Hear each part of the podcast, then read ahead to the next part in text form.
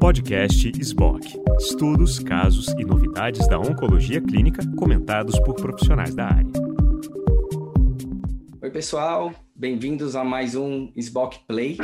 Eu sou Thiago Matos, estou aqui com prazer vestindo o chapéu de gerente jurídico da SBOC. E hoje a gente vai falar sobre avaliação de tecnologia em saúde no SUS. E temos dois convidados absurdamente especiais. O Denizar Viana, que é ex-secretário de Ciência, Tecnologia, Inovação e Insumos Estratégicos do Ministério da Saúde, e o nosso ex-ministro Nelson Teich, que, enfim, teve que, junto com o Denizar, é, enfrentar aí por um, por um tempo todo esse complexo problema que a gente aí tem, tem, tem tido aí em relação à pandemia. É, bom, em primeiro lugar, bem-vindos e super, super obrigado por aceitarem esse convite. É, é, um assunto que eu sei que vocês dominam e que vocês acabam virando sempre a fonte de referência, a inspiração para a gente poder evoluir é, nessas questões. E eu dividi basicamente essa entrevista em três blocos. Né? Gostaria de tratar um pouco sobre é, o processo mesmo de avaliação de tecnologia, né? E aí eu queria falar um pouquinho sobre a proposta que tem sido discutida da criação de uma agência. Num segundo bloco, é, toda a complexidade, toda a problemática que os pacientes com câncer enfrentam, especialmente em relação a tratamentos sistêmicos, é, que hoje aí você vê uma grande desigualdade no acesso dependendo do local onde o paciente vai ser tratado. E o terceiro bloco, a gente falar um pouco sobre os impactos que a pandemia vai trazer tanto no processo de ATS, impactos positivos e negativos, como também é, na atenção oncológica. Mas antes da gente entrar logo nesse bloco, é, eu acho que vocês já perceberam que acho que meu estilo, meu gênero de leitura favorito aqui é biografia. E eu estou falando com duas pessoas aqui que provavelmente vão fazer parte dos livros de história que minha, as minhas duas filhas vão vão estudar, hum. né? E eu fico vendo vocês assim, juntos especialmente, é, cara, me vem à cabeça é, que fantástico para a biografia de um ser humano ter tido a oportunidade de ajudar o Brasil a, a enfrentar a maior crise sanitária da história. Né? Talvez nunca a gente viva outra crise igual. E vocês têm isso na biografia de vocês. É algo realmente é, que me parece fantástico. Fico até imaginando se teve algum momento, é, porque nas biografias a gente acaba perdendo um pouco aquele, aquele conceito de uma pessoa, um herói que não tem falhas, e a gente começa a ver é, que elas são pessoas humanas como nós.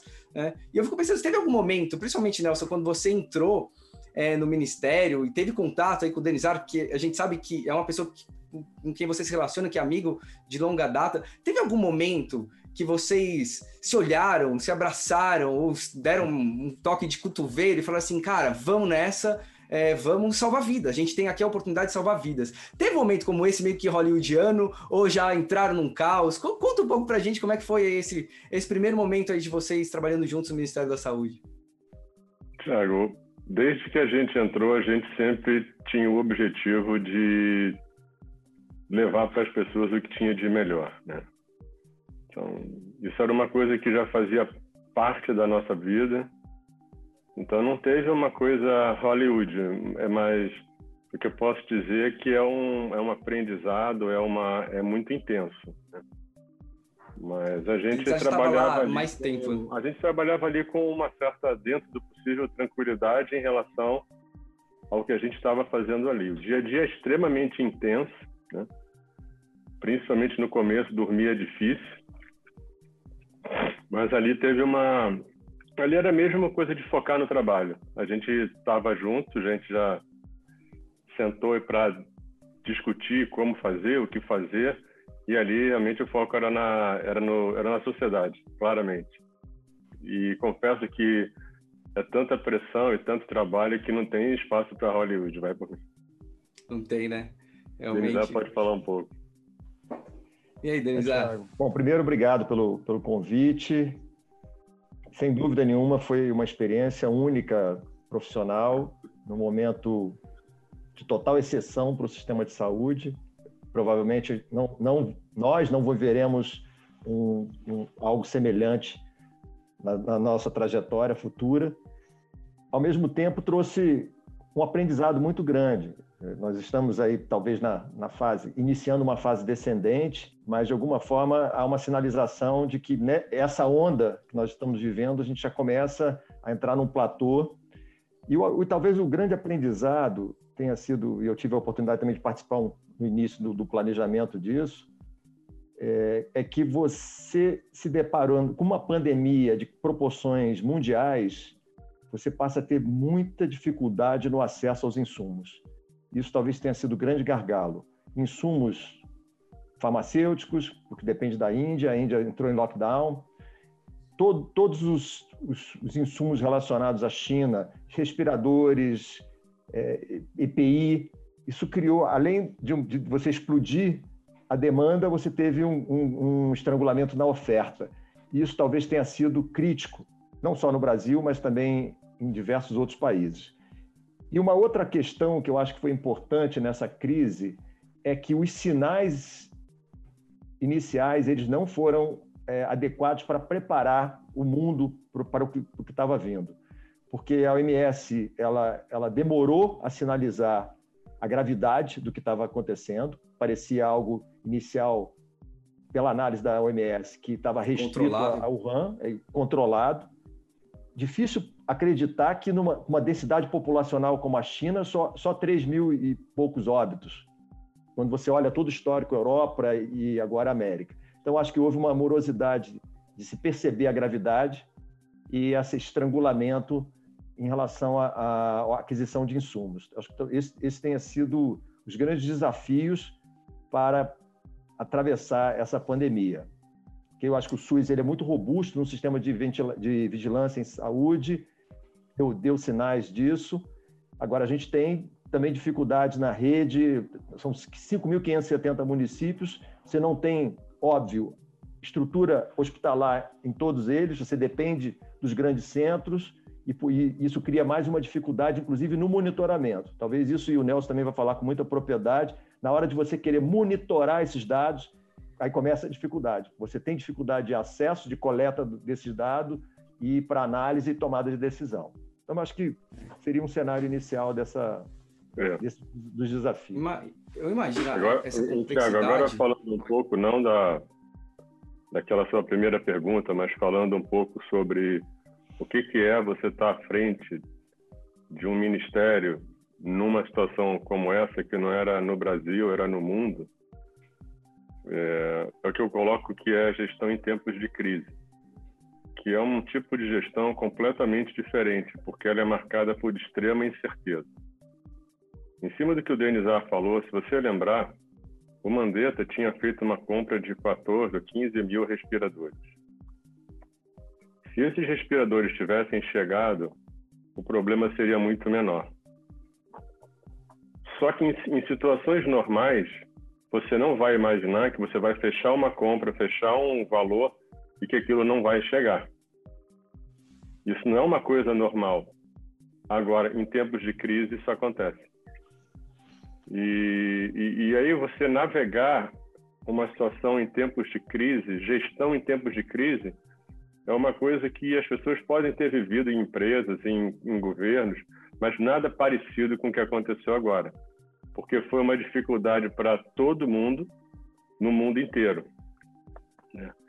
E, e, quando você chega lá é uma, é uma angústia enorme, porque as pessoas precisam é, e você não consegue, não porque você não queira ou porque você não se esforça, mas porque o mundo não consegue te entregar. E você vai dividindo aquilo e você vai trabalhando para da, da forma mais ágil possível. Então, não dá, por exemplo, para você preparar lugares para eles atenderem, porque você já tem que preencher aquele que está pronto para atender. Não dá, não dá nem para você criar uma situação de reserva. Você vai distribuindo, quando conforme vai chegando, você vai distribuindo imediatamente. Eu me lembro que chegou ao ponto da gente buscar o respirador na fábrica. Não ia nem para o depósito, ia direto, o avião ia direto para a fábrica, pegar e distribuir. Isso que o Denizar falou é, é super importante porque você vê como a coisa vai evoluindo. A gente focou no respirador, tinha o EPI, hoje você começa a faltar remédio. A gente tem dificuldade na parte de de, de recursos humanos. A máquina ela é muito grande, muito complexa, porque essa interação município, estado e governo federal ela é muito difícil, porque, como, como ele falou, são 5.570 municípios, tem 437 regiões, 117 macro-regiões, mas isso não é uma coisa que está funcionando de forma coordenada. Essa que é a grande verdade. Então, a crítica que existe hoje sobre falta de liderança e coordenação, na minha opinião, isso é absolutamente real. Mas não é por culpa de um governo, por culpa desse governo, por culpa. Isso é o que, o que é o resultado de uma de políticas que acontecem há muitos anos em muitos governos e você terminou nisso. Só que o governo, só que o sistema nunca tinha sofrido uma pressão tão grande como essa. A gente nunca teve uma necessidade tão forte de um trabalho envolvendo federal, estadual e municipal, inclusive se você pensar iniciativa privada, saúde suplementar, foi uma coisa intensa demais. E aí se o sistema não é, se ele não se ele não tem uma liderança e uma coordenação que já funciona bem, você não consegue fazer isso da noite para o dia. E aí você, isso quer dizer que você não vai resolver? Não. Só que aí você tem que contar com cooperação, você tem que contar com diálogo, você tem que contar com inter, interação. E isso aí você ainda tem que lembrar que você tem barreiras de interesses pessoais, interesses políticos.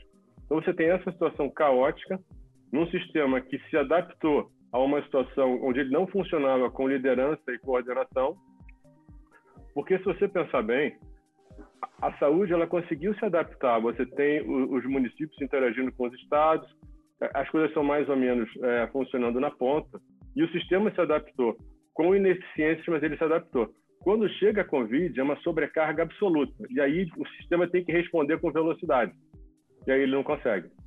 Se você olhar essa parte, por exemplo, dos testes, ela começou dois meses atrás. A gente esperava que em junho já tivessem 60 mil por dia. E até agora você vê que isso ainda está sendo desenhado. Porque para uma situação como essa, nenhum sistema está preparado no sentido de estrutura. Porque a gente sabe que a gente tem pouco dinheiro. Então não tem sentido você ter ociosidade. Quando você não tem ociosidade, você trabalha no limite da eficiência, vamos chamar assim. Só que quando você tem uma sobrecarga que, que testa o sistema dessa forma, a única coisa que você pode fazer que te dá o que, que uma pessoa, um governo preparado, um país preparado, é a sua capacidade de colher informação rápido, até é uma doença nova, e se ajustar rapidamente.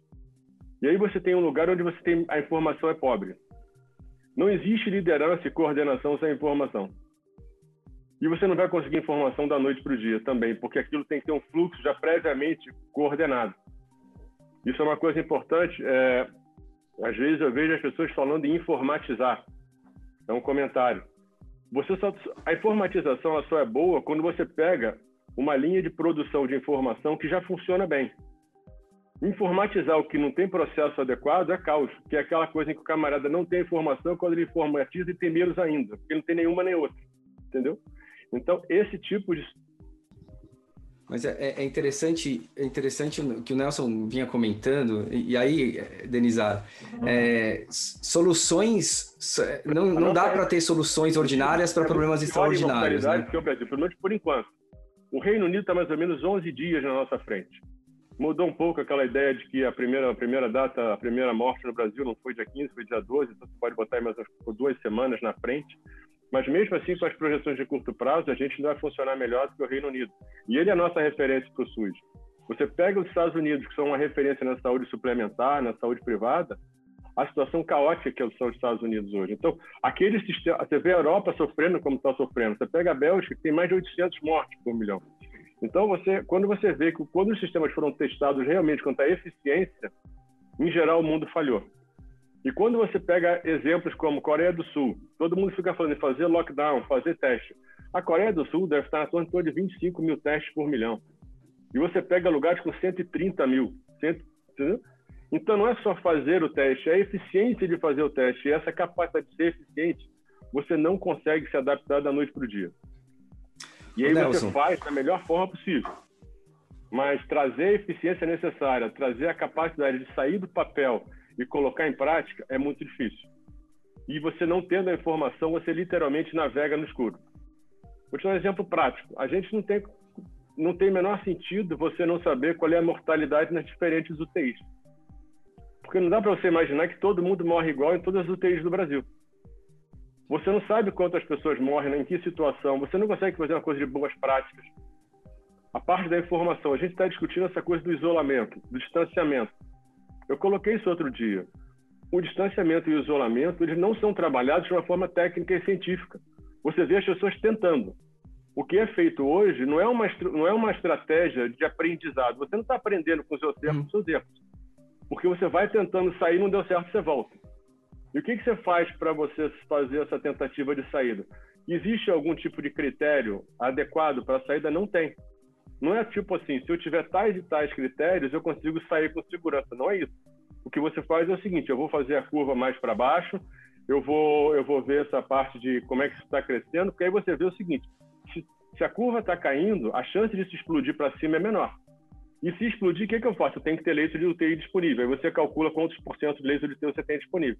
Então, no fundo, o que você faz é se preparar para tentar administrar um problema que volte a acontecer, mas o teu critério de saída, ele não é um critério que te garanta que ela vai ter sucesso, claro. é só uma tentativa e erro. Claro. Isso é falta de informação também. Então, é uma falta de informação generalizada da doença, do sistema, da evolução, e a gente está tentando navegar nesse mundo, entendeu? E aí que você consegue entender por que, que é tão difícil você fazer isso. E num lugar onde você realmente não tem ainda uma centralização, uma coordenação e uma, e uma, e uma liderança, isso fica muito mais difícil. Porque descentralizar sem informação e sem coordenação é fragmentar. E aí você consegue trabalhar fragmentado com as coisas isoladas, na ponta, que você vai levando. Mas quando você precisa de algum time, de aquilo, aquilo rodando redondo, todo mundo, você não consegue, entendeu? Ah. Então, isso é uma coisa muito clara para a gente ali.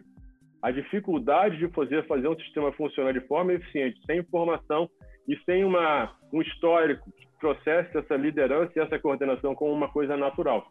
Porque isso não é um filme onde você pega um herói que da noite para o dia ele salva o mundo. Não é assim que funciona. Você não consegue fazer isso acontecer da noite para o dia. Você tem que ter isso acontecendo. Então, o maior legado que a gente pode deixar para o futuro é como é que a gente reestrutura o sistema de saúde para que ele seja eficiente e tenha informação. Isso é a minha posição hoje, entendeu?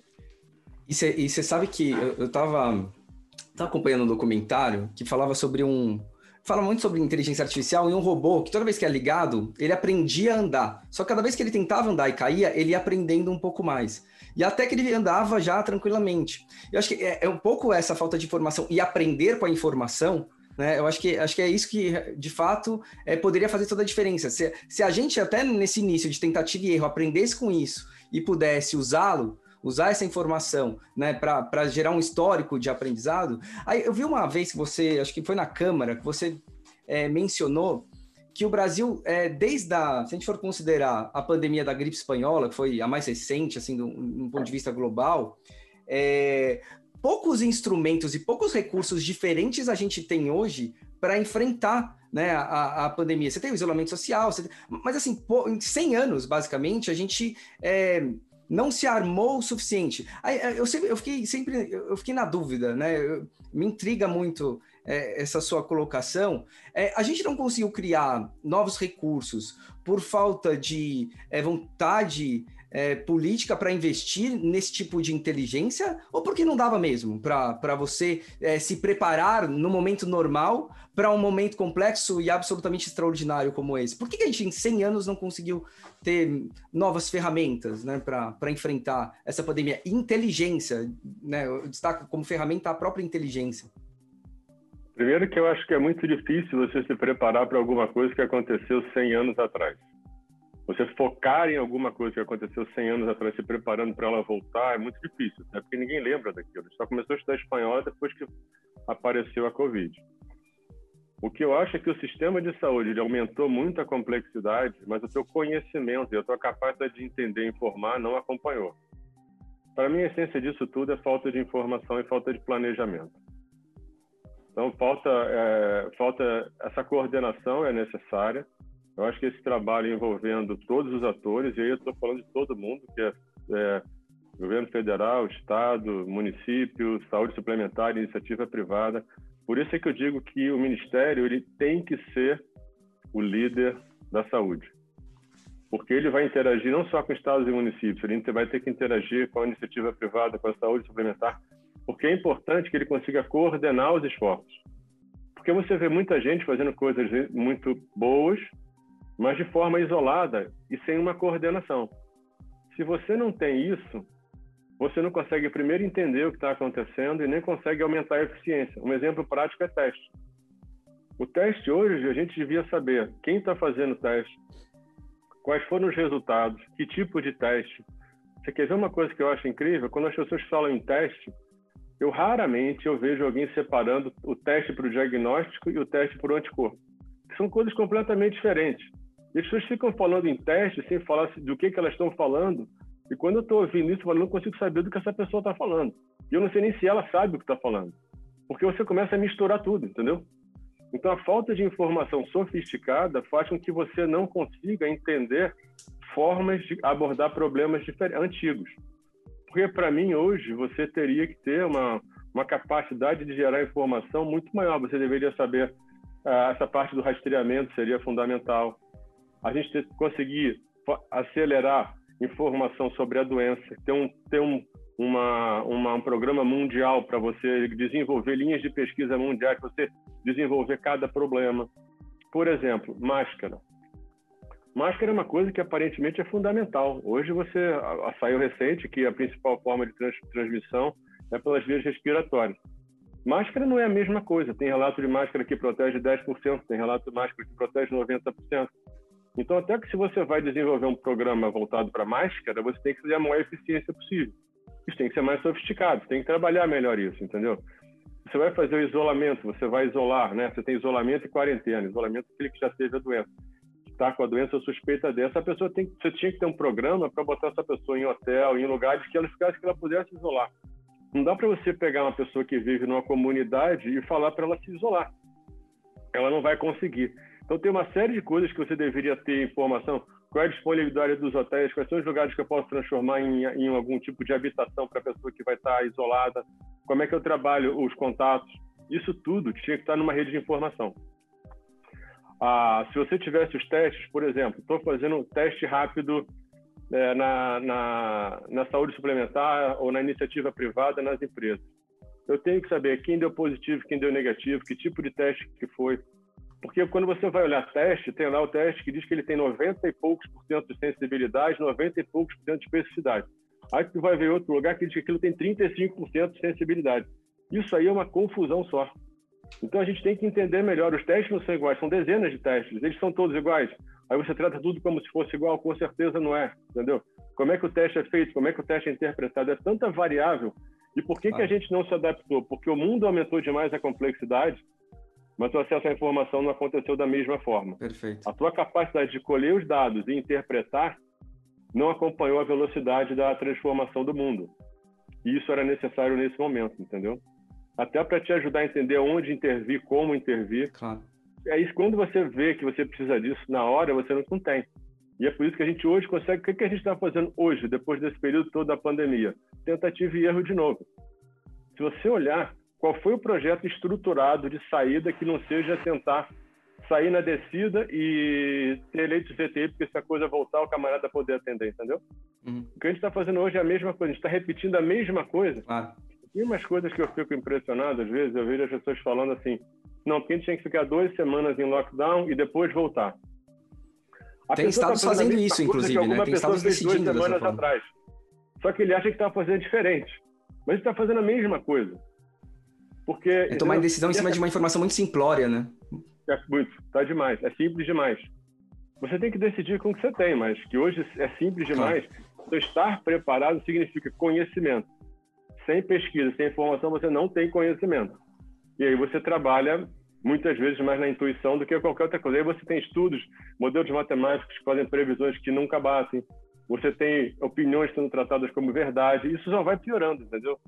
Ah. Agora, essa, essa, tudo isso que você está falando, de certa forma, é, entra num, num cenário de avaliação de tecnologia em saúde, de conhecimento em saúde. Né? E, e até já entrando aqui no, no, num bloco aí bem relacionado à avaliação de tecnologia em saúde, o Denizar ficou à frente da Secretaria de Ciência e Tecnologia, é, Inovação e Insumos Estratégicos do Ministério da Saúde por um ano e meio, mais ou menos, Denizar, foi algo assim.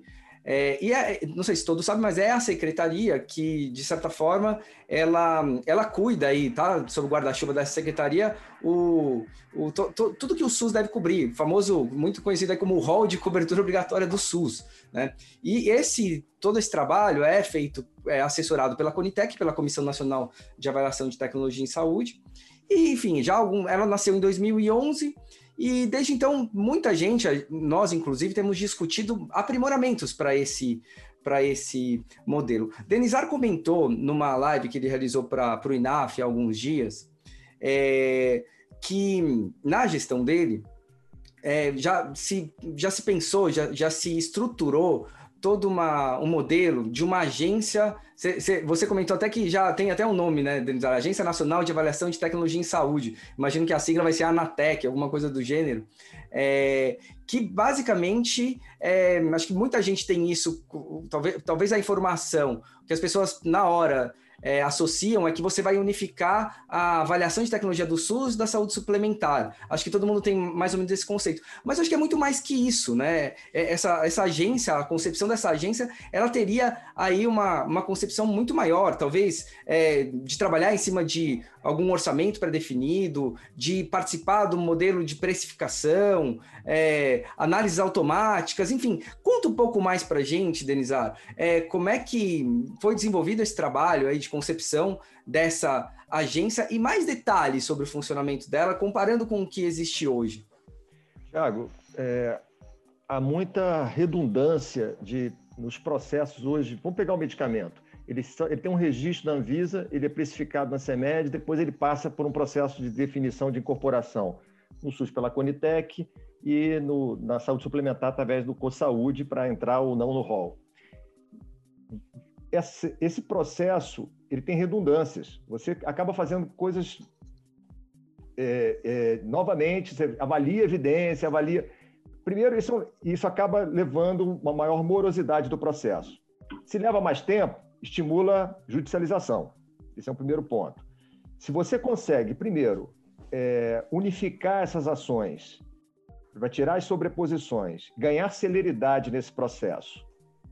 Você não precisa, talvez você possa trazer para um, uma, uma estou chamando de agência com toda, com toda, com toda cautela, porque a gente sabe que falar em agência não é algo simples, há, há, há muita resistência quando se fala numa nova agência, pode ser um instituto, enfim, a, a figura jurídica está para, para se definir.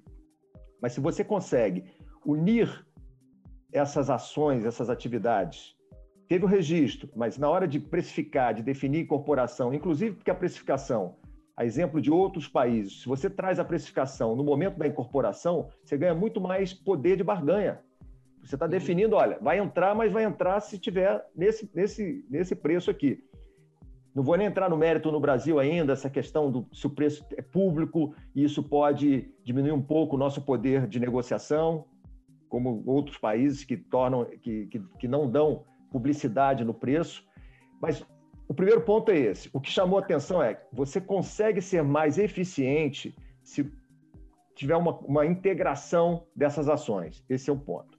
A outra questão é para que você tenha mais legitimidade do processo, você deveria transformar esse, essa agência em algo independente. Porque um dos questionamentos judiciários diz o seguinte: olha, o Ministério da Saúde tem conflito de interesse quando toma uma decisão, ele quer defender o orçamento. A saúde suplementar tem seu conflito de interesse. Se é um órgão independente dentro da própria concepção de agência, isso pode dar mais legitimidade no, perante, inclusive, os, os nossos magistrados. É um outro ponto. Então, se você ganha celeridade, se você ganha mais independência, isso pode melhorar o processo de uma maneira geral. E a própria população, né? Eu acho que traz legitimidade até para a população. Pensando assim, a, Anvisa, né? A Anvisa hoje tem uma, tem uma aceitação do público é, de todos os stakeholders. Claro, tem pontos excepcionais, mas no geral, ela é considerada uma agência é, com expertise muito grande e, e a sociedade confia na, na, na, nas deliberações da Anvisa. Né? Não, inclusive, os prazos de registro de medicamento da Anvisa é primeiro mundo. Nós estamos com a, a Anvisa tem, tem respondido com celeridade, com, com muita eficiência nesse processo. Agora, você tem que, de alguma forma, ganhar agilidade nisso aí. Você tem exemplos, tem estudos de casos. na, se, se, você se recorda, na, quando chegaram aqueles medicamentos para hepatite C, inibidores da protease, inibidores da, da, da polimerase, uhum. pela primeira vez se conseguiu um alinhamento das três agências. E foi rápido, muito foi rápido. Foi rápido. Né? E que se conseguiu um preço muito competitivo. Exatamente por isso. A ideia é essa: como é que você ganha eficiência, dá transparência, traz todos os atores para o processo decisório, organização de paciente, indústria, regulador, pagador, tem que estar todo mundo representado naquilo ali para ganhar também legitimidade, inclusive nesse para as externalidades que são, que são os processos. E transformar esse exemplo da, da hepatite, como você falou, é, transformar é o que foi extraordinário em algo ordinário, né? Exatamente. é fazer justamente é um isso, que, que, todos passem por esse... So, a participação das sociedades médicas, como é que você vê a participação das sociedades médicas nesse processo é, não, de tem ATS? Tem que ser intensificado, tem que ser intensificado e você não pode ter uma... A, de acordo com a demanda, você tem que ter a sociedade que trata daquele assunto. Você não pode ter uma, uma não pode ter o, o, o guarda-chuva, porque você está tratando de uma a sociedade médica que tem a legitimidade científica. Ela que tem que estar presente para dizer se aquele medicamento realmente funciona, se traz quem conhece a história natural da doença é quem trata da doença.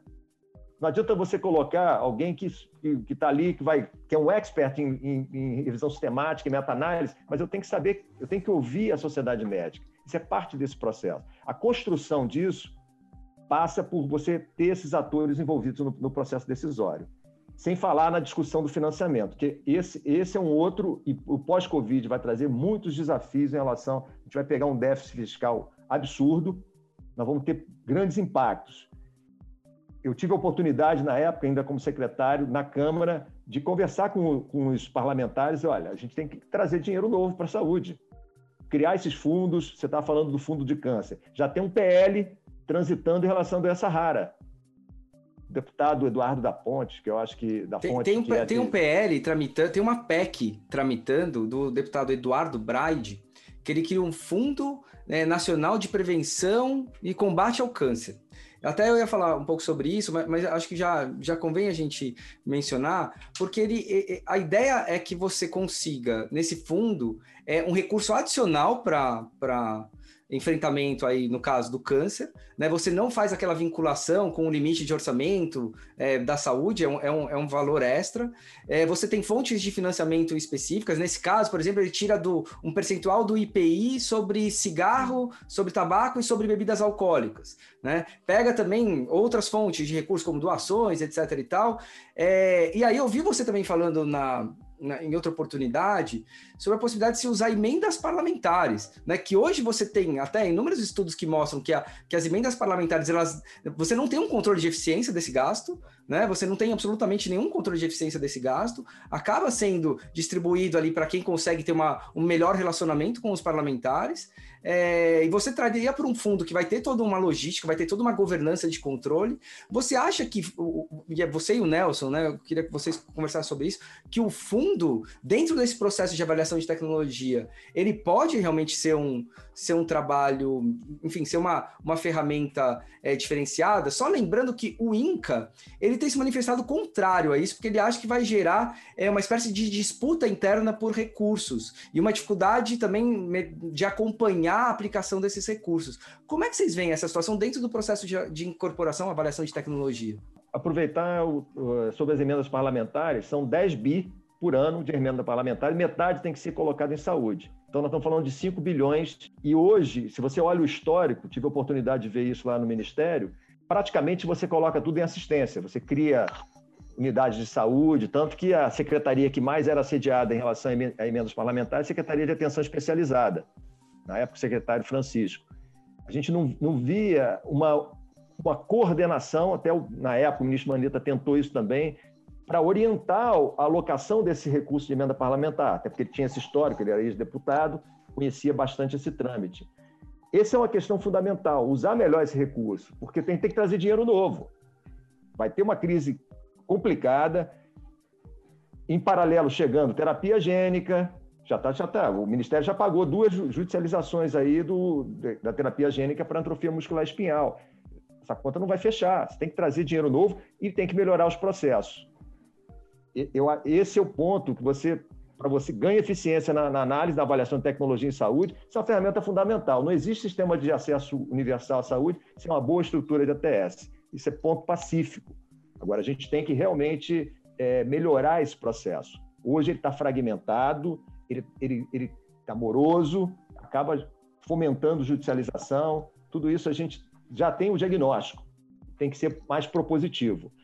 E até, até surpreendentemente, você trouxe esse tema para discussão e, e, nesses dias tem rodado aí. Eu já fui é, sofri alguns tipos de, de, de, de, provocação por parte de parlamentares. Olha, a gente sabe que tinha esse projeto lá, há um interesse hoje, há uma movimentação em torno de trazer isso para a discussão. Tem que trazer e colocar no legislativo. Isso tem que ir direto para o legislativo. Essa discussão tem que, tem, tem que sair no legislativo, aproveitar que há uma, uma demanda social para esse tipo de discussão, para a gente poder avançar. Está pronto, o Nelson participou ativamente desse processo, ele veio, ele era o assessor da Esquiti naquela época, nós construímos todo esse arcabouço, chequei agora recentemente com o pessoal do, do IAT, Instituto de Avaliação de Tecnologia em Saúde, para tá pronto, o pacote está pronto. Agora tem que ter vontade política para ir adiante, entendeu?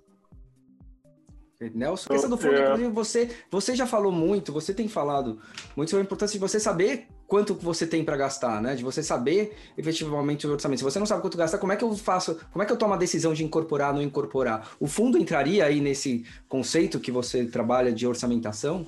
Como é que eu vejo a, a parte de avaliação tecnológica? A gente conversou isso na época também. Para mim, a agência não tinha que ser uma agência de avaliação de tecnologia, ela tinha que ser uma agência de inteligência e saúde. Porque, para mim, a incorporação ela é a consequência de, um, de uma política, de uma estratégia maior.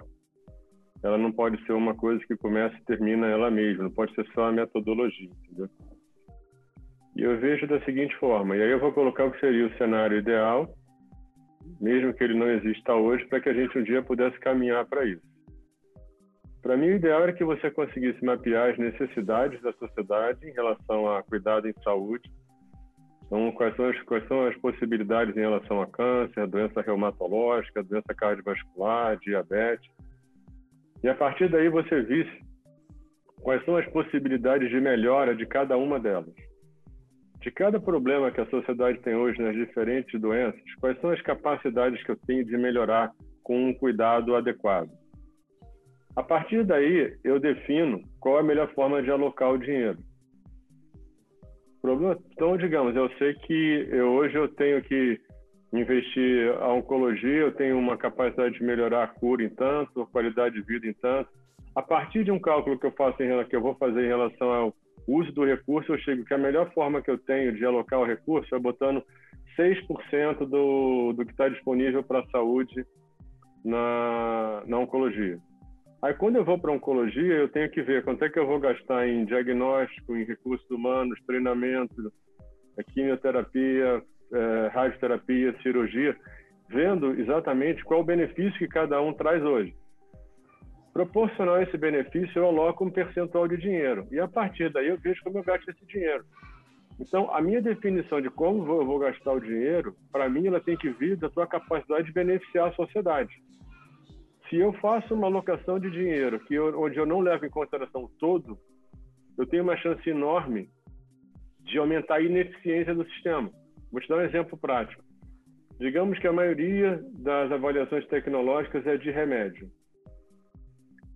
Só que se eu tiver diagnóstico precoce, se eu tiver cirurgia, se eu tiver radioterapia, eu vou ter, uma, eu tenho um poder de beneficiar enorme. Mas se eu começo a incorporar só o remédio, eu começo a tirar dinheiro desses outros lugares. E além do mais, o que, que acontece? Eu tenho que criar uma política de incentivo. Se eu crio uma política de incentivo onde o, o NACOM e o CACOM ele sobrevive melhor quando ele faz quimioterapia, ele vai focar na quimioterapia.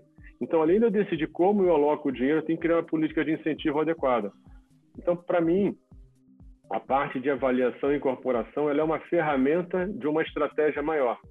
Que aí você vai entender necessidade da sociedade, melhor forma de alocar o dinheiro. Aí, a partir do instante que eu alocar, por exemplo, na indústria, eu tenho X para gastar. Saiu um remédio novo, qual o benefício que ele tem? Aí eu chego, olha, olha só, é o que eu tenho para gastar contigo, só que eu te dou uma vantagem, eu vou comprar para um país inteiro. E aí, assumindo que eu vou conseguir fazer com que isso chegue na ponta.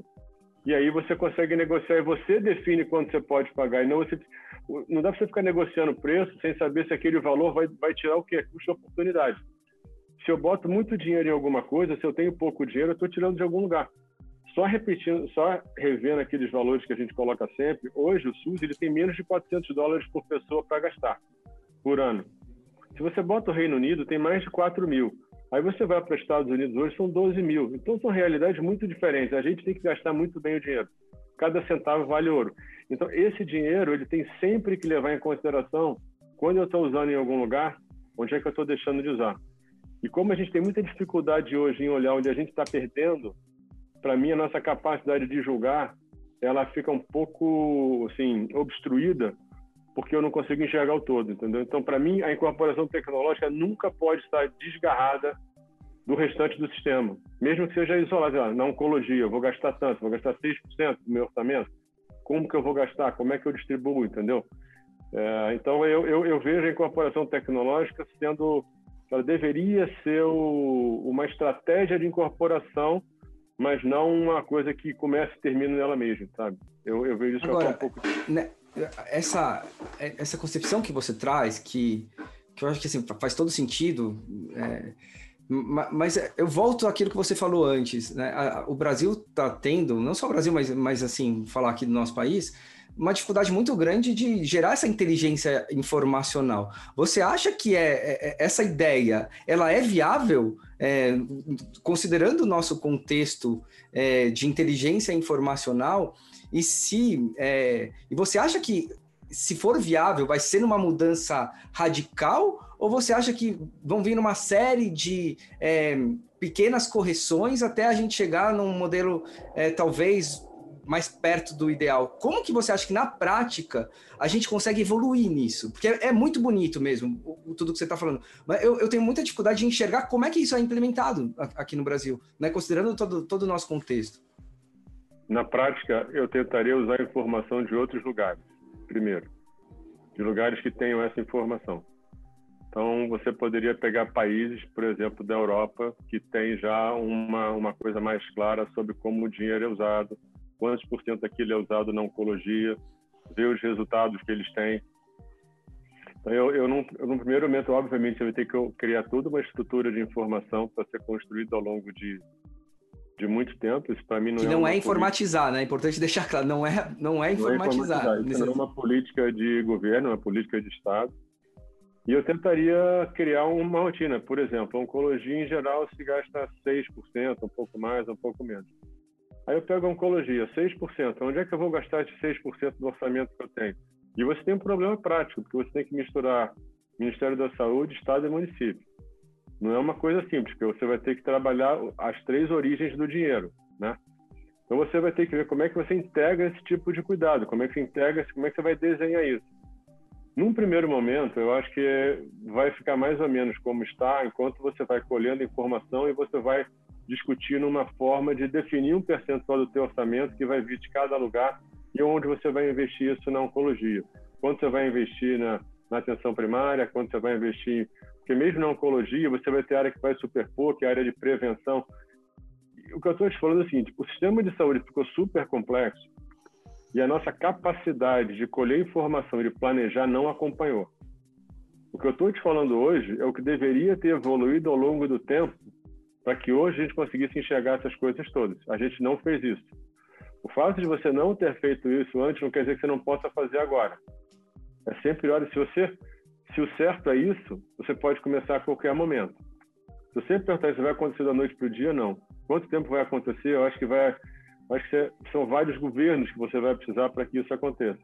Mas se você não tiver uma meta clara de como você vai desenhar a tua inteligência, a tua estratégia hoje, você não vai ter isso amanhã. Você daqui a 5, 10 anos vai estar fazendo a mesma coisa que você faz hoje, entendeu? Então, se você me perguntar hoje, eu, comecei, eu tentaria primeiro separar Quanto eu acho que eu vou gastar em cada situação, eu tentaria primeiro mapear as doenças que eu tenho para tratar. Eu teria, eu mapearia, por exemplo, qual é o benefício que eu tenho que ter. E o problema disso tudo é que isso vai variando ao longo do tempo, isso vai evoluindo, é quase tempo real. Porque conforme os tratamentos vão acontecendo, a, as capacidades de melhorar vão, vão, vão, vão mudando e isso vai sendo redistribuído. Isso é de uma complexidade extrema. Claro. Agora, tem que começar isso hoje. Hoje, como é que eu tentaria fazer? Olha, eu vou gastar com oncologia, com base no que existe no mundo hoje, eu vou gastar 6%, 7%. Porque uma coisa que está acontecendo na oncologia, eu tenho, eu tenho dados de 2014, eu não tenho dado novo, eu tentei procurar no O gasto com oncologia, ele evoluiu mais ou menos igual ao longo do tempo, percentual do, do gasto em saúde. Mas se você olhar a proporção do que é gasto em remédio, subiu de 9, 10 para 20, 25%. Mudou muito. Quando você olha o mix de gasto, ele evoluiu e está bem diferente. Hoje deve ser muito pior. Então a minha preocupação hoje é eu vou parar e vou olhar, pelo menos minimamente, o que, é que eu vou querer de dado rápido. Quanto é que eu estou gastando hoje na oncologia? A gente não tem isso hoje, claro. Mas aí você vai buscar o básico. E você não precisa pegar isso para todo o sistema de saúde. Pega para alguma coisa que você tem mais chance. Vamos tentar entender quanto é que eu gasto em oncologia hoje. Foca numa coisa só. Começa com um projeto piloto. O que que eu tô, o que que eu gasto? Eu estou gastando quanto em cirurgia? Quanto eu estou gastando na rádio? Quanto eu estou gastando na, na, na, na, quimioterapia, no tratamento sistêmico? Quanto eu estou investindo em diagnóstico? Quanto eu estou investindo em treinamento? E aí você pega um piloto desse e vê, olha, eu deveria gastar aqui 6 ou 7% do PIB. Quanto que eu estou gastando? Do PIB não, do, do, do, do recurso em saúde. Estou começando no sistema público. Tá? Porque mesmo quando você vai no sistema privado, o que a gente tem para gastar não é tanto mais. O número que eu tenho hoje, você está falando mais ou menos em 800, 800 e poucos dólares por pessoa por ano. E quando você pega o sistema de saúde suplementar, ele é mais confuso ainda, porque ele é absolutamente heterogêneo. Você vai ter aquele plano mais simples, que é um pouco acima do SUS, até um plano que vai te dar direito aos melhores hospitais do país, que são o padrão internacional. A saúde suplementar não é uma coisa homogênea, ele é absolutamente heterogênea também. E se você olhar, o financiamento da saúde hoje, mais ou menos um terço, é do bolso, é alta pocket. E esse dinheiro é um dinheiro difícil de gerenciar. Eu estou colocando um monte de coisa aqui só para a gente entender o quão complexo é o problema. Agora, se a gente não tratar o problema com essa complexidade, e se a solução não tratar essa complexidade em informação, em detalhamento, em projetos, mesmo que eu comece esse projeto com, com pilotos, com algumas coisas que eu possa mensurar, tipo assim, quanto eu estou gastando em oncologia hoje em cirurgia? Qual o benefício esperado para a cirurgia nos diferentes tipos de tumor que precisa de cirurgia? Eu estou gastando bem ou mal? Eu começo a tentar fazer um diagnóstico com coisas mais simples. A oncologia, por incrível que pareça, talvez seja mais simples você entender onde o dinheiro está sendo gasto, como ele está sendo gasto e, e o que ele está entregando. E a partir daí você cria um modelo para o sistema inteiro. Mas se eu sempre perguntar se isso vai acontecer da onde para o dia, não. Eu também não, ah, uma, uma, coisa importante em relação a esses projetos de longo prazo é que você não pode ficar desesperado querendo que ele aconteça semana que vem, porque ele não vai acontecer. A coisa mais difícil é você pegar uma coisa complexa dessa, conseguir criar a estrutura para que ela aconteça e ter a tranquilidade de saber que você vai ter que esperar bastante tempo para que aquilo aconteça. Mas você vai ter que ter a, o preparo, a estratégia, o planejamento necessário para que ele não, não morra na primeira esquina. Porque o problema das coisas complexas é que elas acabam morrendo muito cedo. Você começa de uma forma empolgada e aquilo ali, na primeira falha, a pessoa desanima e aquilo morre. O problema, a dificuldade dos problemas de longo prazo e complexos é que eles têm que ter uma, eles têm que ter uma resiliência absurda, porque senão eles morrem logo na largada. E aí, por isso que você não tiver um planejamento bom e você não criar a estrutura para aquilo acontecer, nunca vai dar. Vou te dar um exemplo prático. A gente hoje precisa de muita informação sobre a Covid. O que, que acontece nos hospitais? A gente hoje não sabe qual é a mortalidade nos hospitais. Aí eu chego à conclusão de que eu tenho que fazer um questionário de 20 perguntas por dia por paciente. Aí chega o profissional de saúde e fala assim: olha só, eu descobri que se eu tivesse informação, daqui a, cinco, daqui a três meses eu tenho esse resultado. Aí você pede para uma pessoa que não tem tempo para respirar, que às vezes não consegue ir no banheiro para colher 20 perguntas por paciente por dia. Sabe quando é que isso vai acontecer? Nunca. Nunca é muito bonito na teoria, mas não acontece na prática. Então, se você não criar programas em que você consiga viabilizar que eles sejam capazes de, capazes de acontecer, eles nunca acontecem. São aquele, aquele monte de projetos que nunca sai do papel, entendeu? Ou quando sai, morre na primeira, na, morre na largada. Esse é o problema que eu estou te falando. Então, para você desenhar isso, a gente não vai conseguir fazer isso da noite para o dia, mas você tem que começar de alguma forma começa localizado, começa específico e aí você vai crescendo. Mas que eu, eu faria isso, eu pegaria assim, olha, eu vou gastar 7% na ON. Aí eu veria quanto eu estou gastando hoje, onde eu estou gastando. Usaria, gastando. usaria a ideia do fundo ou, ou, independentemente da ideia do fundo? Você acha que pode ser positivo? Eu acho o seguinte: você, para mim, eu tenho que saber quanto dinheiro eu tenho para gastar. Tá certo?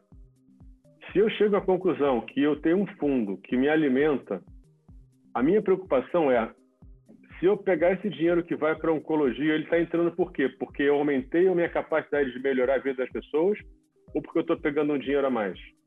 Porque se eu estou pegando um dinheiro a mais e ele podia estar sendo melhor usado na, no diabetes, talvez eu não esteja usando esse dinheiro da melhor forma.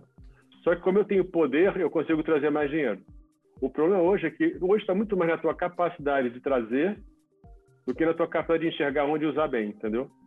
Então, você criar um fundo que você tem o poder de trazer dinheiro para doença rara, para doença ultra rara, para o câncer, é uma capacidade individual de claro, trazer de dinheiro. apelo, está muito mais no apelo do que na eficiência, né? Mas não é eficiente.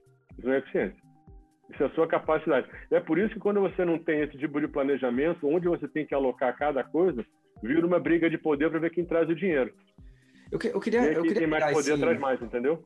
Eu queria aí, pegar mais esse uma, seu gancho. Só que aí você tem que ter uma gestão acima para coordenar isso.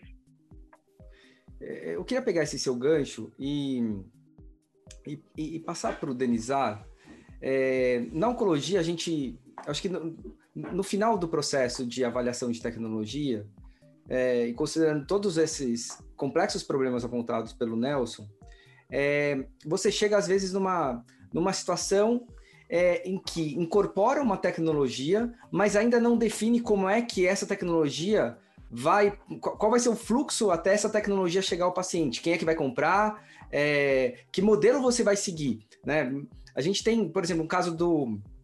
Não me lembro agora o nome dos medicamentos, mas que foram incorporados pela Conitec já há algum, um, mais de um ano, é, e que pa, vai passar por outras áreas do Ministério da Saúde, que tem que fazer aquisição, que tem que fazer pactuação, quem é que vai pagar essa conta, etc. e tal. Esse momento, esse fluxo pós-incorporação, é, eu, eu queria que vocês, de repente, trouxessem é, pontos específicos que poderiam ser aprimorados no processo para a gente fazer é, a, tecnologia, a tecnologia efetivamente é, chegar ao paciente. O que, que emperra mais? Se, você, se a gente tivesse é, como trabalhar um ponto, é a questão de definir logo que, que, a, que a, precificação vai ser feita antes do processo de incorporação, antes da decisão de incorporação, é, quem é que vai pagar a conta vai ser definido antes do processo é, de incorporação, se vai ser o hospital, se o Ministério da Saúde vai comprar, se vai ter uma pactuação entre os gestores estaduais, municipais. Como que você vê essa situação aí do, do pós-incorporação, Denizar? Tiago, você tocou num ponto importante, porque você pegar oncologia hoje, esse modelo de pagamento via PAC, ele muitas vezes não, não viabiliza aquilo que foi incorporado pela Conitec. Essa é a primeira reflexão. Será que você tem que realmente centralizar num componente, é exemplo do componente especializado da ciência farmacêutica, os insumos de alto custo estão centralizados na União. Tem poder de compra, negocia e faz depois o, a distribuição para, os estados. Porque com essa, com essa fragmentação hoje você tem na, na, não só na prestação de serviço, mas também no financiamento e, né, e, e nessas questões todas que o Nelson já comentou da, da pactuação entre é, União, estados e municípios, fica muito complicado você criar uma política de câncer. A primeira questão que eu acho que era, seria fundamental, se você olhar no Ministério da Saúde, os programas que funcionam bem são porque tem programas. Programa DST AIDS, Programa Nacional de Imunização, Programa de Sangue e Hemoderivados, Hepatites Virais. São programas que funcionam bem porque estão estruturados como programa no Ministério da Saúde. Você tem um orçamento, você tem um grupo de, de especialistas que continuamente eles orientam o processo de incorporação, sinalizam o que, que tem um monitoramento de horizonte tecnológico e aí funciona bem. Você tem resultados que funcionam. Agora, aquilo que depende, que está totalmente fragmentado e a política, vamos chamar de política de câncer, porque efetivamente a gente não tem uma política de câncer desenhada em toda programa, toda né? Um programa. Um programa, exatamente. A gente tem uma política, mas não tem um programa. Porque é o que o Nelson falou. Você não pode falar. A gente está discutindo medicamento aqui. Mas para tumor sólido, você teria que ter efetivamente cirurgia acontecendo no momento correto. Isso, faz, isso muda a história natural da doença.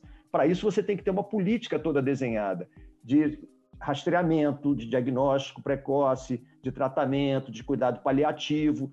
Isso, isso, isso exige uma. Agora, para isso, você tem que mexer no modelo de financiamento, porque você tem que criar incentivo para todos os entes. Esse é o primeiro ponto que eu acho que é fundamental. Senão a gente vai continuar discutindo aqui, tem que mudar o modelo do financiamento. Como é que cria um programa? Você que esteve lá dentro e conhece agora o, o, funcionamento da máquina. Como é que se cria um programa? Né? É, é, uma decisão de quem? Assim, uma decisão do ministro? É... Como que na prática eu criaria um programa se eu quisesse? O câncer, o câncer já tem uma complexidade. Quando você fala de câncer, está falando de inúmeras doenças dentro de um mesmo guarda-chuva. Mas se você tem uma proposta para criar um programa, principalmente para os tumores mais prevalentes, que é o que você vai ter a maior carga de doença na população, é uma ação coordenada de sociedade médica de especialidade, da sociedade civil, das organizações de pacientes, do legislativo. Você tem que, você tem que trazer esse. Se você olhar os exemplos de como é que esses programas foram criados, como é que foi criado o programa de hepatite viral? Porque tem uma. uma, uma, uma, a sociedade civil ela é muito presente nessa discussão. DST AIDS, idem. Programa de imunização, nacional de imunização. Por quê? Porque o país, esse é um ponto de o sanitarista, ele vê doença infecciosa como sempre como uma prioridade. Então, o sistema de imunização é prioridade. Essa, essa questão, falta isso, falta priorização. Se você tem pouco dinheiro, você tem que ter priorização. E para priorizar, você tem que ter critério. Qual é realmente a carga de doença na população, como o Nelson falou, quais são as necessidades não atendidas, foi uma das primeiras preocupações que eu tive quando assumi lá, que eu olhava falei, pô, melanoma metastático. A gente não está tratando esses pacientes no SUS. Isso é uma prioridade. Talvez em outros tipos de tumores, naquele momento, não seria uma prioridade. Você tem, tem que fazer esse, esse juízo de valor. E para isso você tem que ter uma política. Tem que ter política. E o, quem, e quem tem que planejar e formular isso é o Ministério da Saúde. Ele é, ele é o formulador da política. Aí isso envolve ter, por exemplo, um departamento próprio, uma, uma rubrica orçamentária própria, envolve tudo isso na criação de um, de um programa? Sim, é isso que faria na prática ser algo ser um programa? É, é, só você olhar dentro da SVS os programas que existentes. A Secretaria de Vigilância e Saúde é que tem os melhores exemplos de programas. A, a tem seus programas, urgência, urgência e, e emergência, que evoluiu bastante. Você tem programas específicos até por, por, por áreas, o cuidado materno, o cuidado. Você tem que ter essa, é a política, é a formulação da política. O Ministério da Saúde, ele não é o provedor do cuidado, mas ele é o formulador da política.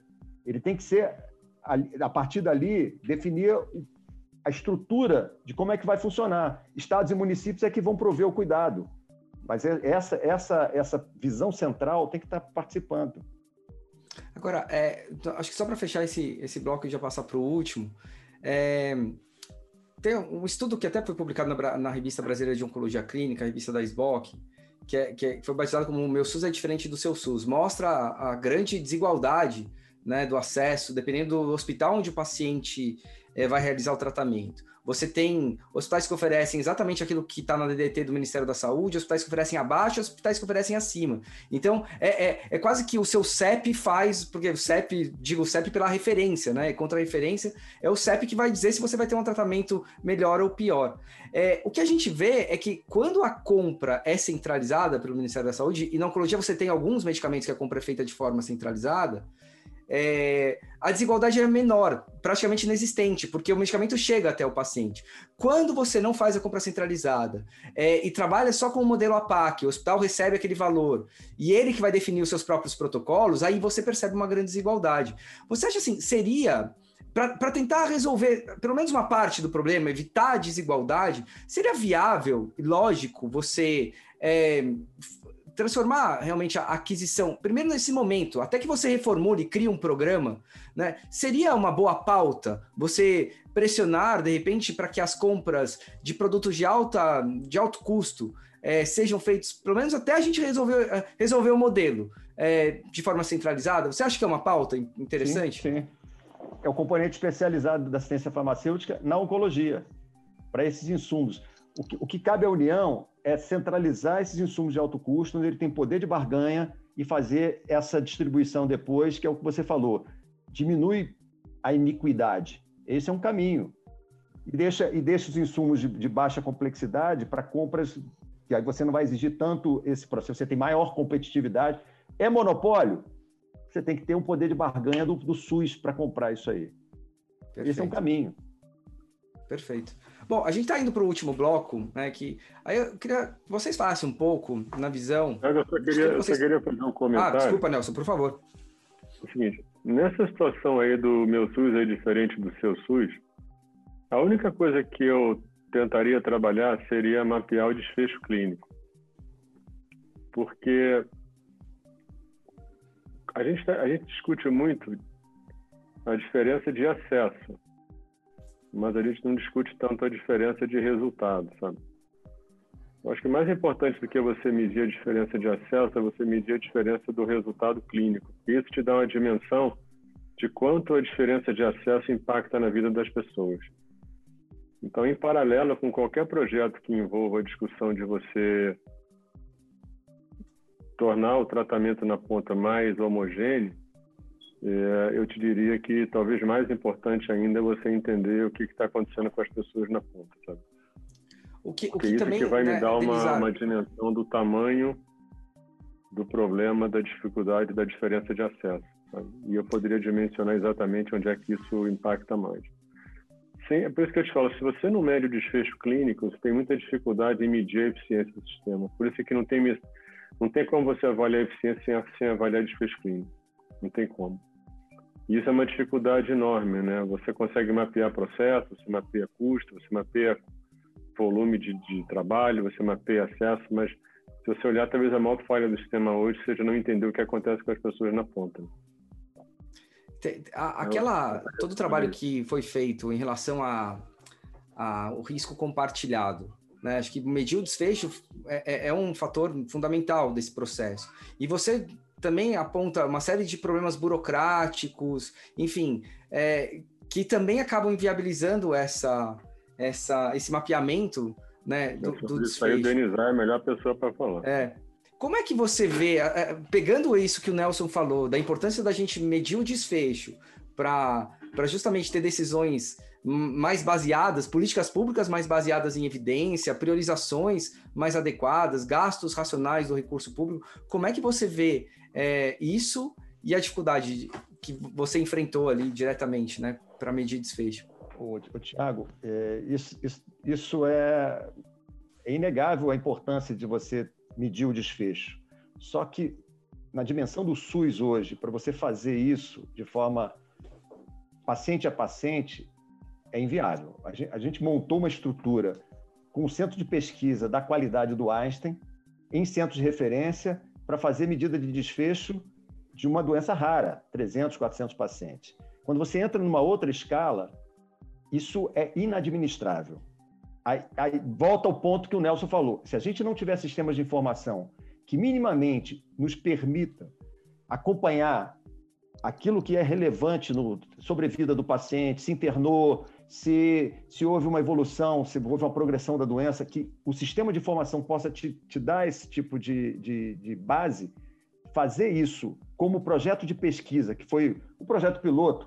Nós chamamos, inclusive, de projeto piloto para aprender, nós estávamos claro. aprendendo. Mas eu, em particular, vi que isso não é replicável numa escala maior.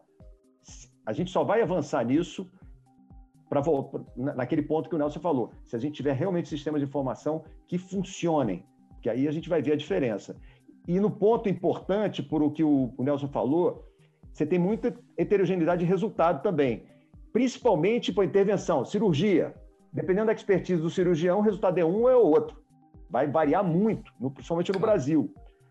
Medicamento, você minimamente é. diminui um é pouco. É mais padronizável, né? Mais padronizado. Se, se, você tiver uma orientação de como fazer, se você está dizendo lá, tá, protocolo, qual é o paciente ah. elegível, você minimiza um pouco isso, mitiga um pouco isso. Tem, a, a gente falou, falou, falou e voltou para o problema da informação. A informação é. Porque senão a gente vai continuar gastando sem saber se o resultado está atendendo, até do ponto de vista do melhor uso desse recurso, já que o recurso é, é, é escasso, e a gente volta para a necessidade de ter sistemas de informação. No momento em que a tecnologia de informação evoluiu muito, a gente hoje, no, através de, de, da interoperabilidade, de pegar, não precisa ter um sistema de, de informação único, você vai capturar os, as, os, o DataSUS tem mais de, de 100 softwares, 100 bases de dados. Você tem que ter um sistema que possa capturar a, informação ambulatorial, hospitalar, insumos, para que você minimamente centralize isso. Esse é o grande desafio. Esse é o grande desafio e ano após ano, gestão após gestão, todos sabem, fazem esse diagnóstico da situação, mas não consegue. evolui. É, é angustiante, é né? O Denizar, sempre comentava sobre isso mesmo, da dificuldade de você mapear uma doença que são poucas pessoas. Eu acho que uma coisa que a gente tem que ter tranquilidade é o seguinte: quando você olhar o sistema hoje, a parte de informação ela não funciona. Você tem alguma é óbvio que você tem alguma informação, mas você vai ter que começar muita coisa quase que do zero. E às vezes é melhor você começar do zero do que você tentar consertar alguma coisa que não dá para consertar, entendeu? Você usa o passado como dá e desenha o futuro da melhor forma possível. Você começa de uma forma organizada. Não, por isso que eu te falei, isso aí é uma coisa que vai levar muito tempo, mas a gente precisa começar isso, entendeu? A gente precisa é, criar um programa voltado para entender, porque a gente fala de informação, informação, informação, mas isso nada mais é do que você entender o que acontece com as pessoas.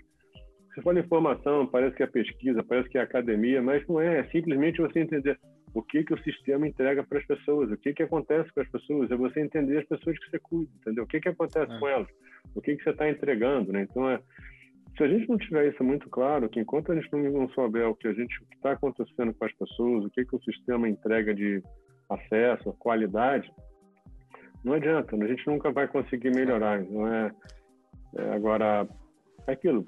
No começo a gente vai vai andar devagar. Você você não vai conseguir ter nem perto que você precisa rápido. Claro. Vai levar tempo, mas se você não começa isso hoje, você não tem nunca, entendeu? Claro. É, me, me, lembra isso... muito.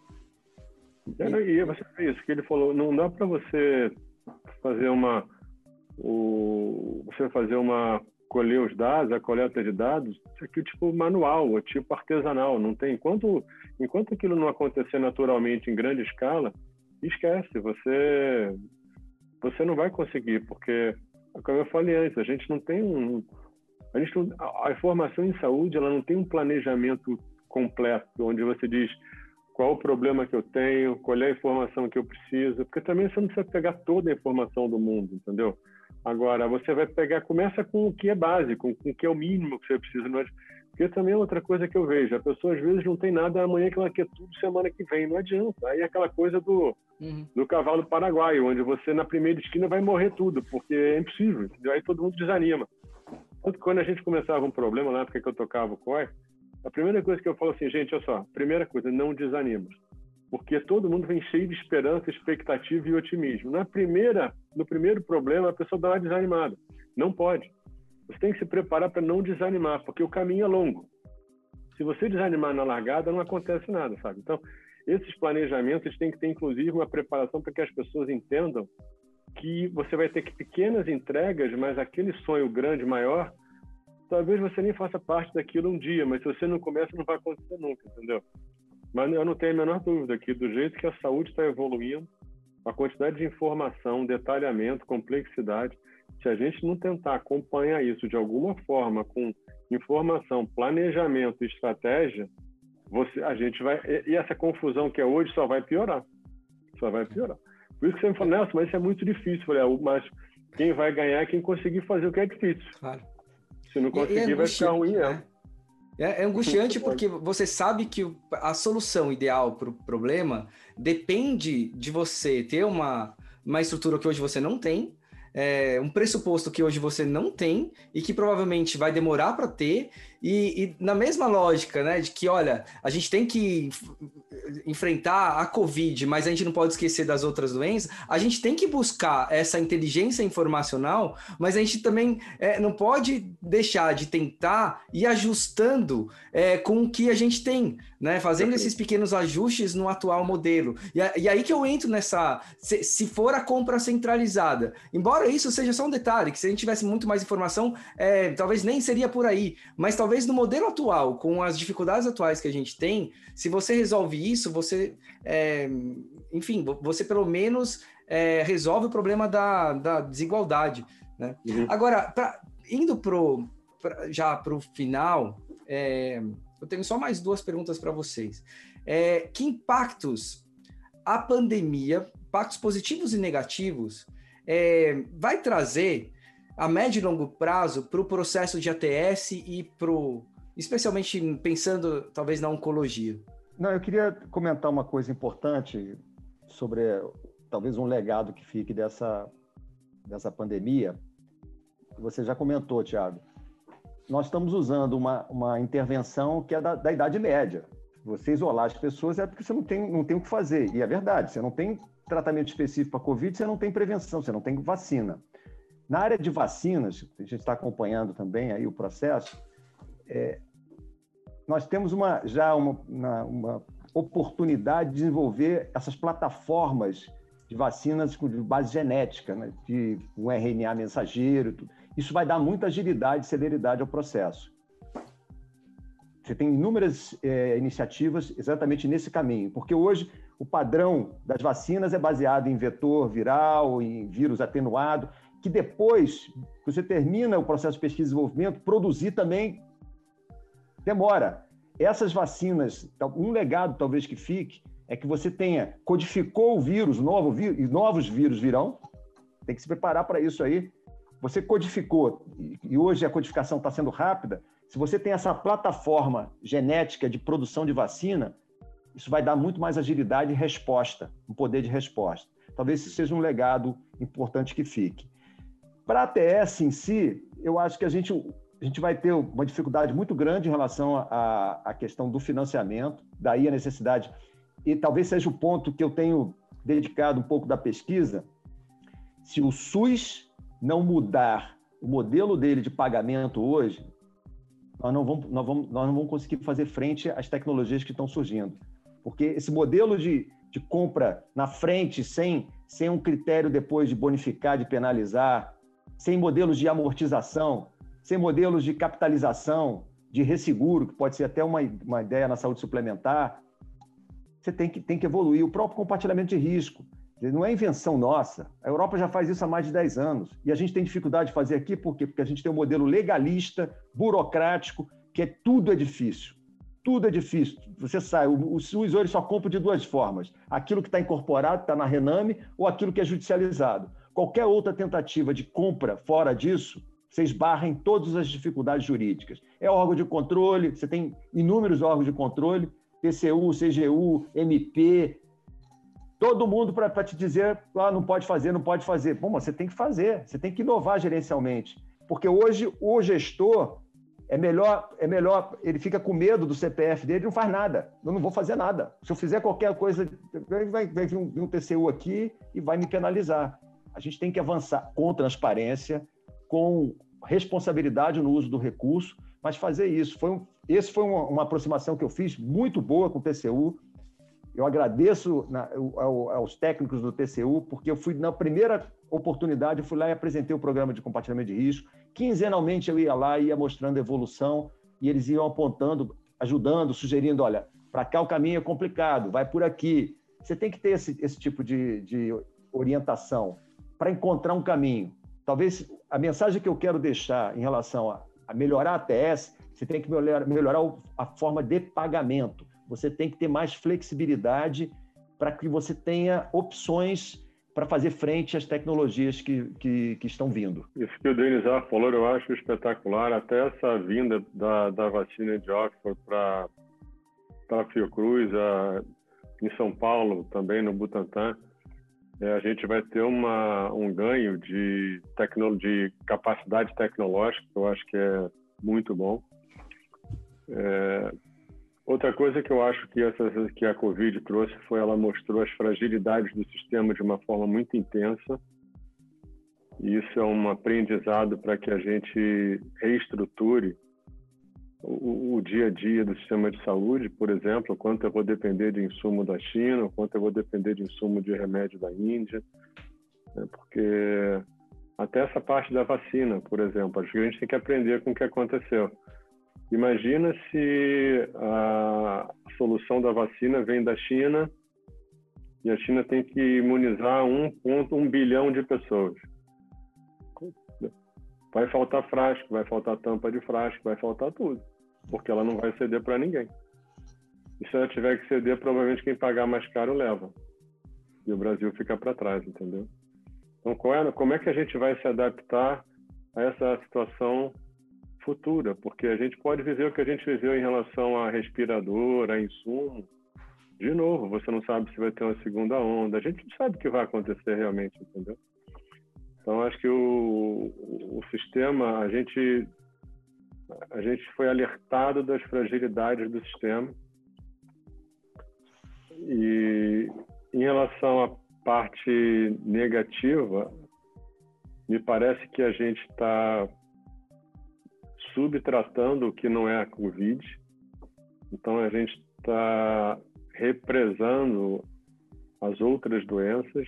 A gente tá, já, já, a gente já está tendo problema em cardiovascular, a gente vai ter em oncologia, provavelmente a gente vai ter doenças crônicas como hipertensão e diabetes. Não sei, tem uns estudos mostrando que as pessoas realmente estão parando de procurar o, o, as consultas e o cuidado médico.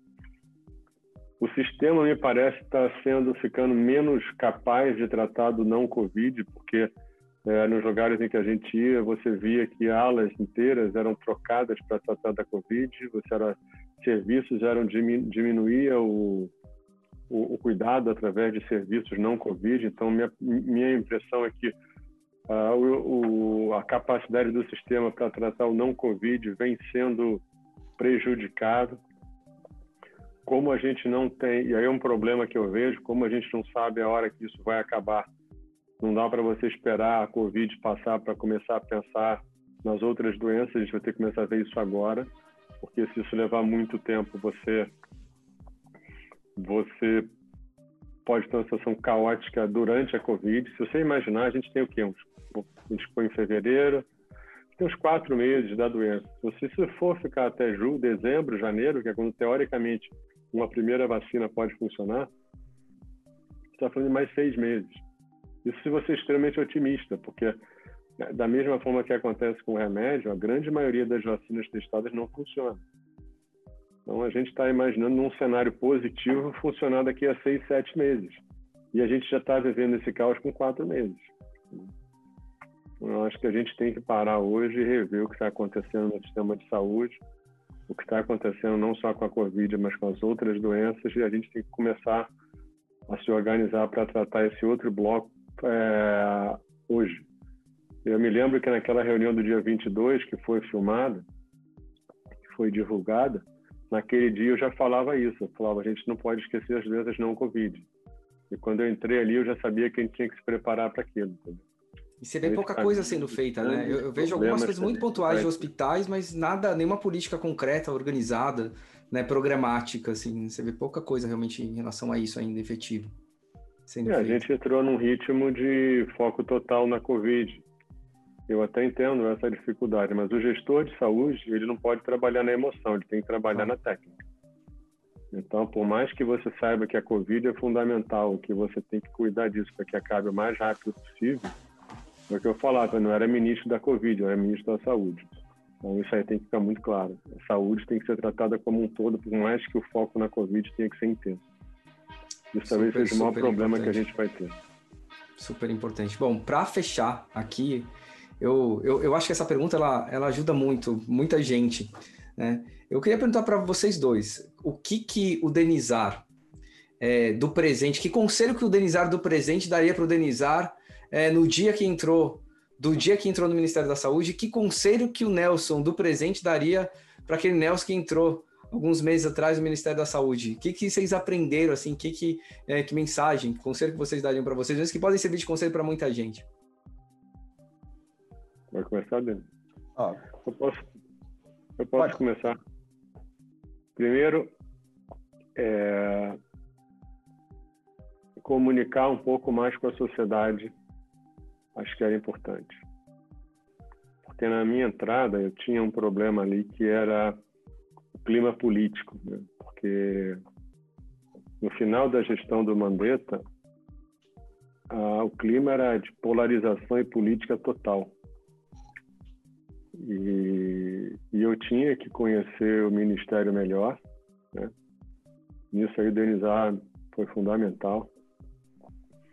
E, e eu tinha que tentar quebrar um pouco aquele clima tão político que pairava na saúde.